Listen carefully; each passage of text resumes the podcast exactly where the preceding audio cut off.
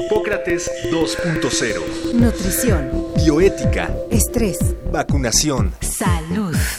El Programa Universitario de Investigación en Salud y Radio UNAM presentan Hipócrates 2.0. Investigación y vanguardia en salud.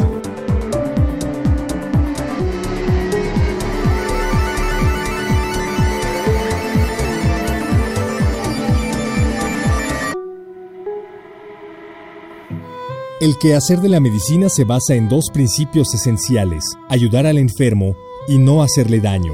Por paradójico que parezca, todas las acciones que se hacen para combatir una enfermedad conlleva riesgos, algunas veces evidentes y graves, y otras prácticamente imperceptibles. En todos los casos, el identificar estos riesgos y hacer todo lo posible para evitarlos es responsabilidad del médico y de su equipo de trabajo. La idea de no dañar al paciente no es un concepto nuevo, pues desde los primeros textos sobre epidemias, escritos en el año 470 a.C., el médico griego, Hipócrates, advertía claramente que el médico estaba para ayudar o por lo menos para no hacer daño. En la actualidad, la Organización Mundial de la Salud advierte que a nivel mundial, una de cada 10 personas que reciben atención médica sufre algún daño asociado con la intervención, lo que provoca aproximadamente 43 millones de incidentes relacionados con la seguridad del paciente y un impacto importante en términos económicos. Este rubro de enfermedades ocupa el lugar número 14 de daño y muerte en todo el mundo, al mismo nivel que la tuberculosis y la malaria.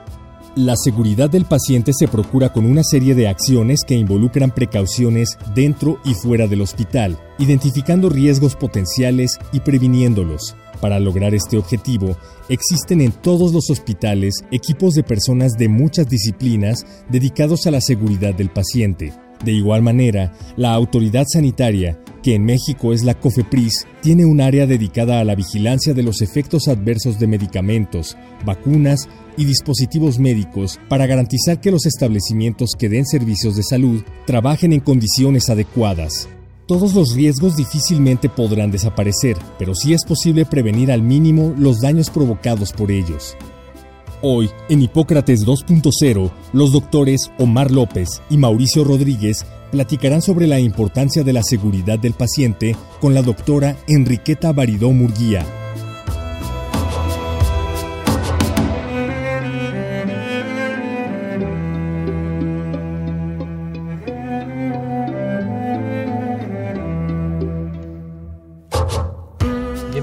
Estamos en Hipócrates 2.0. Como cada semana saludo a Omar López Vergara en la cabina. Omar, ¿cómo ¿qué estás? tal Mauricio? ¿Cómo estás? Yo muy bien y hoy tenemos preparado un programa eh, muy interesante porque siempre hablamos de las enfermedades y de alguna en particular, pero hoy vamos a hablar sobre qué pasa cuando falla la atención médica y en qué puede fallar la atención médica. Y para eso invitamos a la doctora Enriqueta Barido, que es cirujana, gastrocirujana, adscrita al Hospital de Especialidades del Centro Médico Nacional Siglo XXI y también en Médica Sur, su práctica privada profesor de cursos de posgrado y en particular en el que participa hablando de calidad de la atención médica. Bienvenida, Keta. Muchísimas gracias por acompañarnos otra vez a Hipócrates 2.0. Gracias, Muchas ¿qué tal? gracias por la invitación de además tan importante tema. Tan importante tema. Nos estaba enseñando la doctora Varido una ilustración del New Yorker en donde se ve a un paciente en terapia intensiva que tiene una cantidad impresionante de tubos y aparatos, televisores y monitores y la ilustración pues hace referencia a qué problemas puede haber si un paciente está, en este caso, en terapia intensiva y en qué se puede fallar en la atención habiendo tantas variables y sobre todo recordando lo que vimos en la cápsula, que pues el primer principio de la medicina es por lo menos no hay que hacer daño al paciente queta. ¿En qué puede fallar la atención médica? Supongo que son muchos puntos, pero en tu experiencia, ¿qué es lo más frecuente? Pues mira, realmente se puede fallar en, en muchas cosas. Desde De- el diagnóstico, Desde el decíamos. diagnóstico, desde, desde antes de eso, porque hace varios años, como en 1998, ha empezado toda esta campaña de mejorar la seguridad del paciente. Salió un artículo en el New England Journal of Medicine en donde se vieron 3.000 indicadores de diferentes actividades médicas preventivas, de acción inmediata de urgencia, intrahospitalarias, y ahí en Estados Unidos estos 3.000 indicadores, prácticamente el 50% de las actividades que se tenían que hacer y que podían resultar en daño estaban ahí. 50% de medidas preventivas que no se tomaron, 50% de eventos adversos durante la hospitalización y 50% de actividades que dañaron al paciente también.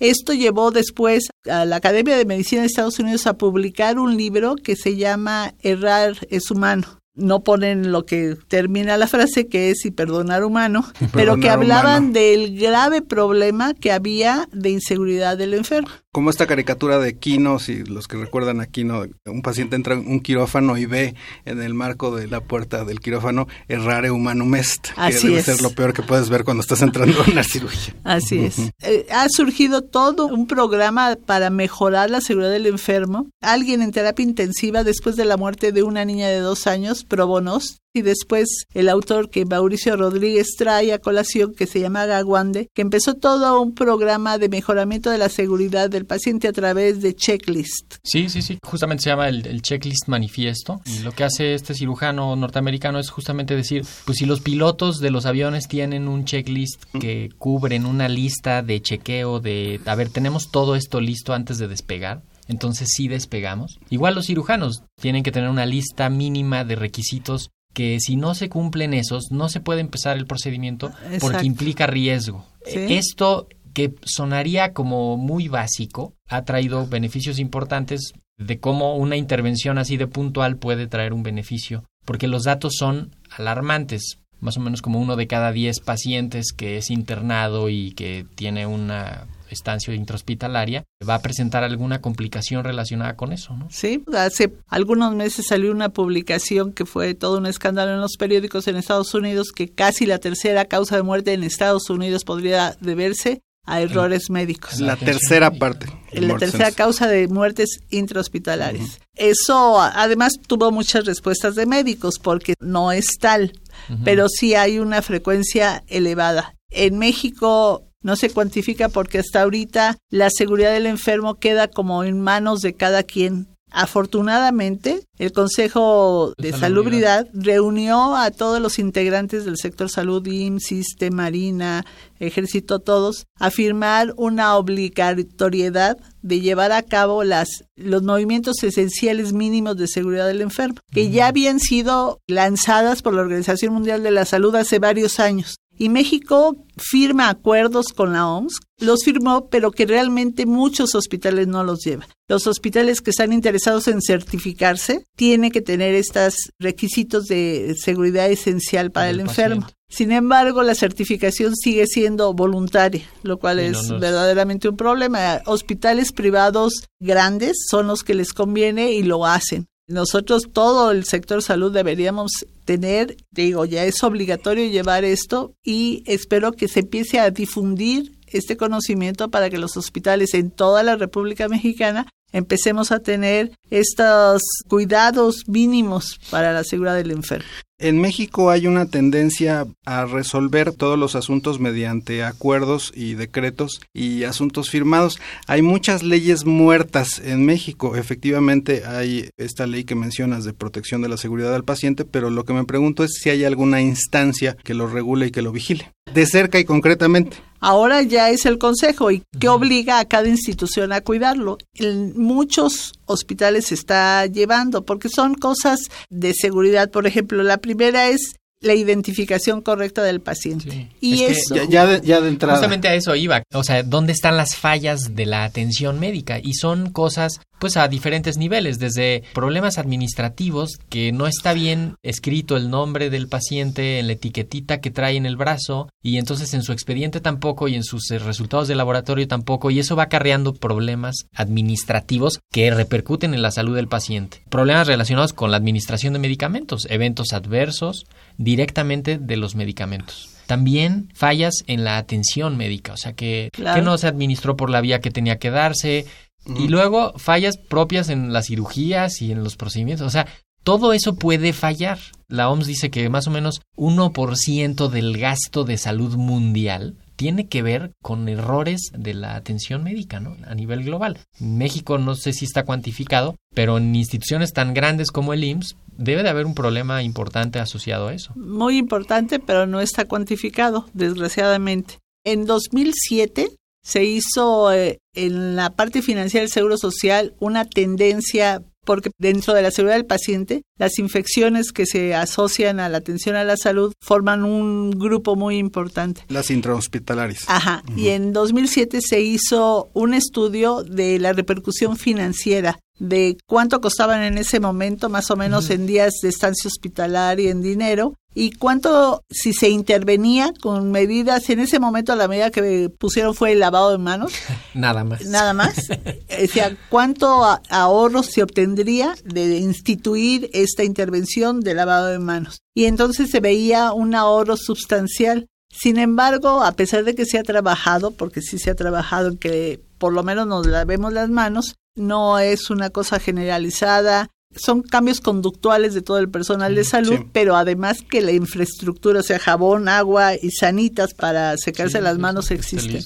Pero no solamente va en higiene de manos, o sea, cuando mencionas identificación del paciente es pues que el bebé, que es tu bebé, no se lo den a otra persona. Entonces tiene que estar identificado bien el paciente o que no metamos a un estudio radiológico a otro paciente que no sea o que no operemos a otro paciente. Eso es realmente muy importante, ¿no? Y van estableciéndose en puntos críticos porque llevar a un paciente a terapia intensiva, meterlo a hemodiálisis, operar la hernia inguinal del lado, que, se requiere. ¿Te acuerdas este caso en México muy sonado donde a alguien le amputaron la pierna incorrecta? Sí, bueno, a un niñito hace un par de años le operaron el ojo sano. Y tiene que haber lo que nosotros llamamos chairmans o champions, líderes que aunque no tengan el cargo administrativo de jefe, estén constantemente promoviendo la seguridad del enfermo, la mejoría de la calidad, que entiendan el momento crítico en que está viviendo el paciente desde que ingresa a un hospital hasta que sale. eso, eso le exige humildad, que entiendan que se pueden equivocar, que son vulnerables en eso y que la mitad de la participación es del paciente, porque muchas de las otras fallas relacionadas con la atención es, porque el paciente no hizo correctamente lo que tenía que hacer, porque no se lo explicaron, porque no sabía, porque se equivocó, lo que sea, ¿no? Entonces, justamente es un momento muy importante, no sé de quién es responsabilidad eso, del... Empoderar al paciente. De los administradores, de los médicos, de, de quién es pues va desde el paciente mismo, ¿no? O sea, hay que empoderar al paciente. La Organización Mundial de la Salud involucra ahora al paciente y tenemos nosotros en México una mamá que trabaja ya en un grupo grande en la OMS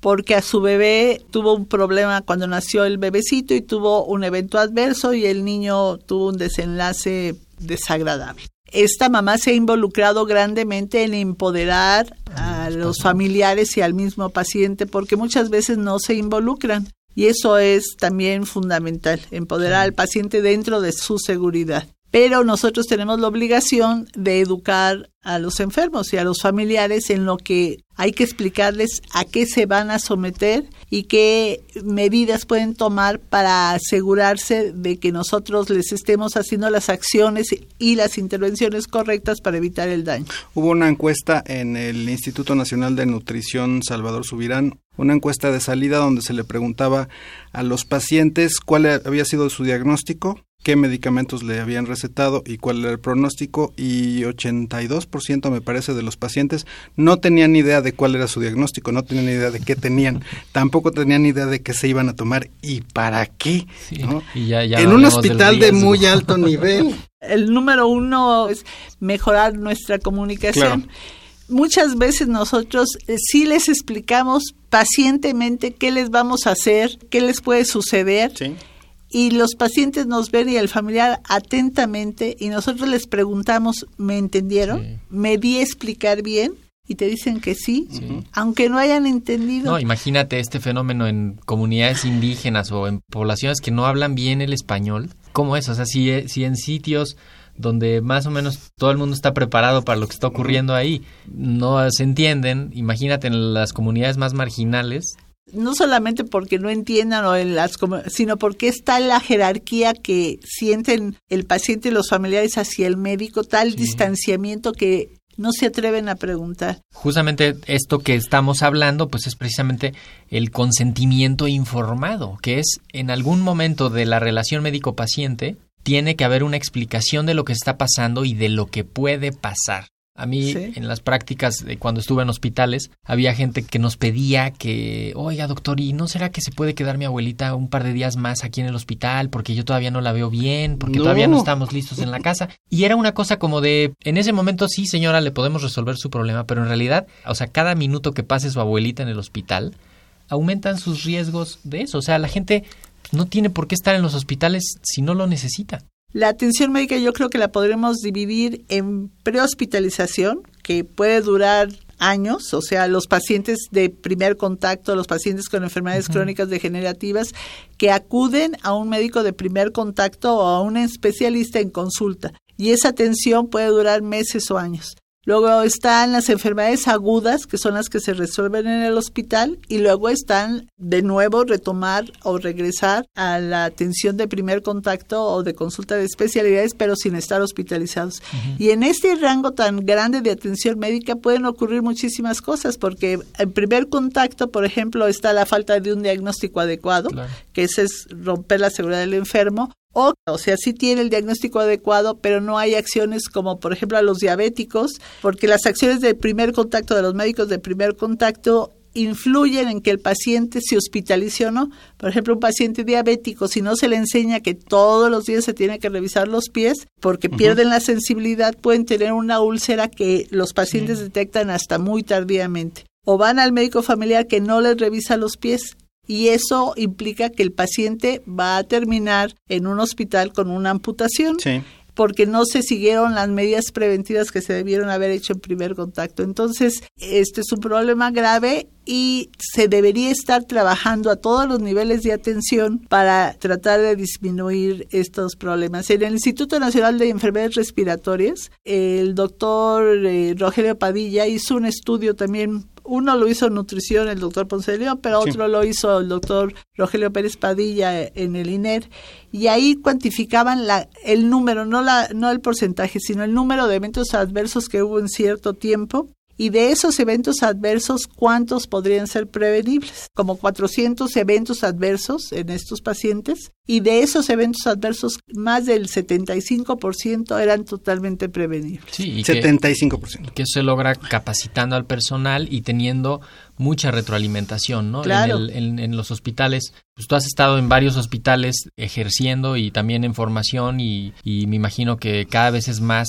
la rutina de retroalimentar sobre los problemas. Cada vez hay más gente destinada a checar esto y que no son policías que andan atrás de los médicos, sino pues es como todo el personal, o sea, la seguridad la hacemos entre todos, porque si falla algo, al mismo hospital es, y al sistema es al que le va a costar. Los costos asociados a los daños de la atención médica son enormes. Porque la seguridad del paciente, de un paciente, está en manos, en muchas manos. Porque el viaje de un paciente desde la consulta hasta su alta, o sea, un paciente, por ejemplo, un paciente que tenga apendicitis, necesita un médico que le diagnostique que tiene apendicitis antes de entrar al hospital, que llegue al hospital, que el cirujano esté de acuerdo, que el asistente médica que está en urgencias le permita pasar que entre a urgencias, que, se le firme tomen los la hoja de ingreso, que tenga los documentos. Y vamos pasando por manos que no solamente son los médicos, sino asistentes médicas, trabajadoras sociales, enfermeras, anestesiólogos, que el quirófano esté bien, que haya tiempo quirúrgico. O sea, realmente la organización del sistema de salud tiene que ser tan adecuado que la mayoría de los pacientes se vayan a su casa sin ningún problema. Sucede. Sí, la mayoría de los Pero incluso en pacientes que se fueron a su casa adecuadamente pudo haber pequeñas rupturas de la seguridad que no llegaron a ser, no llegaron a causar daño, pero que sí hubo errores. Y estar observando esto y anotarlo, comentarlo y llevarlo a sesiones es algo que deberíamos hacer cotidianamente para disminuir el daño. Hemos platicado así informalmente que pues, los hospitales privados y donde se puedan los públicos pues deberían de tener sus indicadores de seguridad ahí a la vista, ¿no? Y algunos, algunos los tienen, solo que mi duda sería si no sucede algo similar con los hoteles. Los hoteles en México tienen un sistema de estrellas no hay un organismo que dé las estrellas. Los hoteles se ponen las estrellas que consideran que son adecuadas y cobran en consecuencia. Entonces, cuando uno visita un hospital privado, pues verá hospital certificado por tal o certificado por tal otro, pero no sé si el público eh, está consciente de qué significan tales certificaciones y cuáles sí son las adecuadas y cuáles no. Y hablábamos también de la jerarquía médico-paciente, en donde en México en particular el médico es una figura muy importante y el paciente quizás se siente un poco intimidado o minimizado por el paciente, al contrario de Estados Unidos, donde los médicos suelen estar aterrados de los pacientes porque hay un sistema eh, contencioso legal en el cual es muy fácil que demanden, por lo cual es difícil llegar a un médico. Entonces, yo creo que la certificación tendrá que llegar en algún momento a ser obligatoria. Hasta ahorita los hospitales se certifican de manera voluntaria. voluntaria y se certifican de manera voluntaria porque la calidad atrae a la gente, pero a la gente que tiene cierto nivel educativo que busca que este hospital esté certificado. El Seguro Social tiene algunos hospitales certificados, no todos, pero aún así tiene una serie de estándares que lo hace tener pues mejor calidad que la mayoría de la, de la medicina privada, porque cuando hablamos de medicina privada no hablamos de hospitales como el inglés como Médica Sur, como los hospitales grandes privados que hay en las ciudades grandes de México, sino la inmensa mayoría de los hospitales son hospitalitos chiquitos cuyos estándares no conocemos y los pacientes dicen, por favor, ópereme en un, en un hospital más barato que este, que es razonable, pero sí tiene que llegar un momento en que uno le dice, no, si usted no puede tener un hospital que ofrezca su seguridad, vaya al Seguro Social. Claro. Porque tienen una serie de regulaciones hospitalarias que aunque no están certificadas, sí se llevan a cabo, que aseguran que vaya a tener el menor daño posible si es que lo tiene. Eso es algo muy importante respecto a la calidad. Lo ideal sería que acudieran a hospitales y que preguntaran si el hospital está certificado. Si el médico en el hospital está certificado además para su especialidad, si tienen el consejo de especialidad, que es una manera de, de certificar, valga la redundancia, de que cuentan con la calidad académica para poder realizar realizar las intervenciones a las que son solicitados. Yo creo que en México está creciendo también la medicina defensiva, que no es buena. No, no necesariamente es no es buena porque aumenta en forma muy, muy importante el costo de la atención, porque para defenderse los médicos solicitan muchos exámenes que a lo mejor no que se no son necesarios, claro. Y altera, altera realmente la comunicación médico-paciente que hay situaciones en las que el paciente y sus familiares tienen que inclusive demandar, pues sí, porque de repente hay cosas que no debieron haber sucedido, ¿no? Pero en general nadie, ningún personal de salud, llámese enfermera, llámese médico, llámese